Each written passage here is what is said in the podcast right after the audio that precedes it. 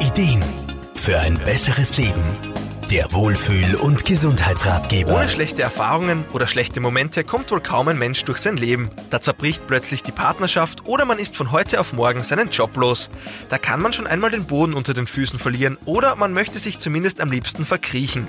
Aber gerade solche Krisen, so Lebens- und Sozialberaterin Irma Fruhmann, lassen sich als Chance für einen Neustart nutzen. Unser Leben verläuft halt leider oder, das mag jetzt vielleicht ein bisschen provokant klingen, Gott sei Dank nicht immer so glatt, wie man sich das vielleicht wünscht oder plant sound. Manchmal kann es schon ganz schön turbulent werden und die heile Welt stürzt plötzlich wie ein Kartenhaus zusammen. In solchen Situationen ist es auch kaum möglich, positiv zu denken.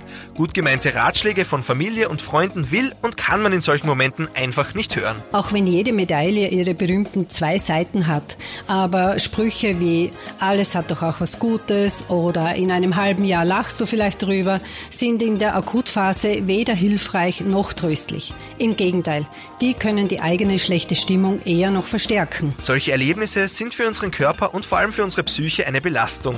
Als ersten Schritt sollte man daher versuchen, zuerst einmal Abstand von der Situation zu gewinnen. Irma Frumann? Das kennt man ja. In Stresssituationen kann man schwer rational denken und erst recht nicht zu anderen Perspektiven kommen.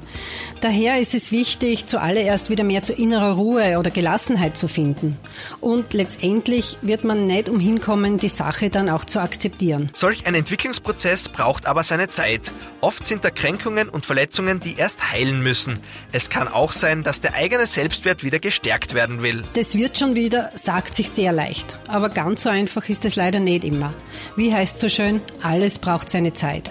Erst wenn diese Dinge wieder so einigermaßen im Lot sind, wird es möglich sein, konstruktive über Lösungen nachzudenken und schließlich dann doch noch das Gute im Schlechten zu entdecken. Mag es auch ein wenig klischeehaft klingen, aber in Weisheiten wie wer weiß, wozu das gut ist, steckt manchmal auch ein bisschen Wahrheit. Im Nachhinein betrachtet haben sich oft gerade diese Lebensmomente als positive Wendung herausgestellt. Lebens- und Sozialberater können bei diesem Prozess eine hilfreiche Unterstützung anbieten. Markus Kropatsch, Serviceredaktion.